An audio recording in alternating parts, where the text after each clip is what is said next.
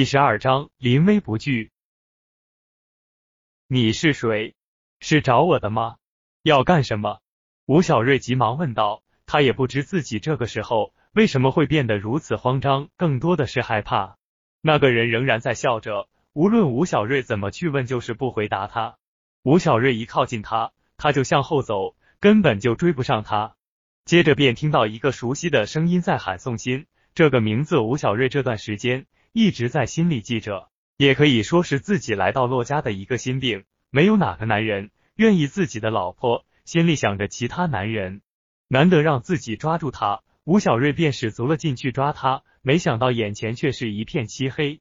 看着外面透进来的月光，吴小瑞叹了一口气，没想到自己现在这么在乎，连梦里都是那么的真实。看着熟睡的洛天依，吴小瑞又拉了拉被子，接着睡去。这几天。经理还不能来公司正常上班，他的位置自然还是由吴小瑞代理。美女固然好，但对于吴小瑞来说，他是只能看却不能碰。一天下来，在自己的审美上也难免有些疲劳了。无意间看到的一片关于中医对于现代医学的贡献，让吴小瑞很感兴趣。他立马就用办公室的电脑在网上查了很多关于这方面的资料，越看越有兴趣。这些东西在现在这个社会。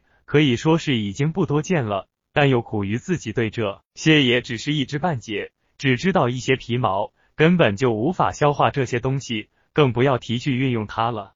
不过还好，自己以前曾经接触过一些基本的针灸，对穴位还是了解一些，所以吴小瑞大部分都是在研究如何运针。经理，人事部有人来找你。秘书走进办公室说道。吴小瑞迟疑了一下，继而就反应过来了。以前也没有做过什么领导，被人突然这么一喊，倒有些不适应了。好，我知道了，让他们进来吧。吴小瑞整理了一下衣服，坐直了身体，说道：“在形象方面，他还是很注意的。只是，只是他们点名要让你亲自去。”秘书迟疑了一下，说道：“呵，没想到这些人的架子还挺大，看来是跟公司上级领导的关系搞得很不错。”吴小瑞心里想着，便起来了。没有办法，人在屋檐下，不得不低头。吴小瑞便来到了人事部经理的办公室门前。进来的时候，便发现洛天依已经在里面站着了，在他面前坐着三四个人，他们紧绷着脸颊。吴小瑞已经猜到了这是怎么回事，看来是为李总的那件事来找他们算账的。你是谁啊？找你了吗？赶快滚出去！吴小瑞的出现似乎让这些人更生气。其中一个便大声的说道：“你怎么来了？已经够麻烦的了，你快出去吧。”洛天依也急忙说道：“没想到自己帮了他这么大的一个忙，在他心里，自己却是那个惹事的人。看到这个架势，吴小瑞虽然有点小失望，但现在他出去，指不定后面还会有什么麻烦事呢。王总，你要找的就是我啊！我们经理不在，临走的时候他交代了，如果有什么事找他处理的话。”我来就行了。来的时候，吴小瑞就已经询问过了人事部领导的情况。这个时候说起话来，自然就清楚了谁是这里管事的。你叫什么？我怎么没有接到通知呢？王总的语气立马就变得有些缓和了。王总做起事来还是很小心的，自己面前的这个年轻人，对于他还是没有什么了解，能够让他代理经理一职，就说明来头不小。多年的经验告诉自己，这个年轻人还是不能轻易的得罪。我叫吴小瑞，也是这位美女的丈夫。吴小瑞笑着解释道。没想到自己的回答却得到了自己老婆恶狠狠的目光。吴小瑞心里却有点得意。他的意思就是，洛天依越是不希望别人知道他俩的关系，他就越要四处张扬，看他到时候还怎么去找他的相好的。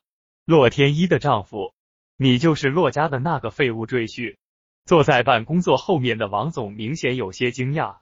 洛家的财力虽然没有登上他们清远市的富豪榜，这些年也是结交了不少生意上的朋友。他们家的事，大家多多少少都听说了一些。吴小瑞这个洛家女婿，对于外人也并不陌生。他娘的，我以为是谁呢？现在你可以滚出去了。这时，坐在王总旁边的一个男人直接骂道。旁边的人不仅没有提醒他，反而很赞同他的做法。只是洛天依这个时候已经羞愧的脸色很难看。慢着，王总，这件事就是你们不对了。我们诚心诚意跟你们谈生意，你们倒好，随便找了一个废物来应付我们，搞得我们李总现在还在医院躺着。这件事你就让这个废物滚出去就能解决吗？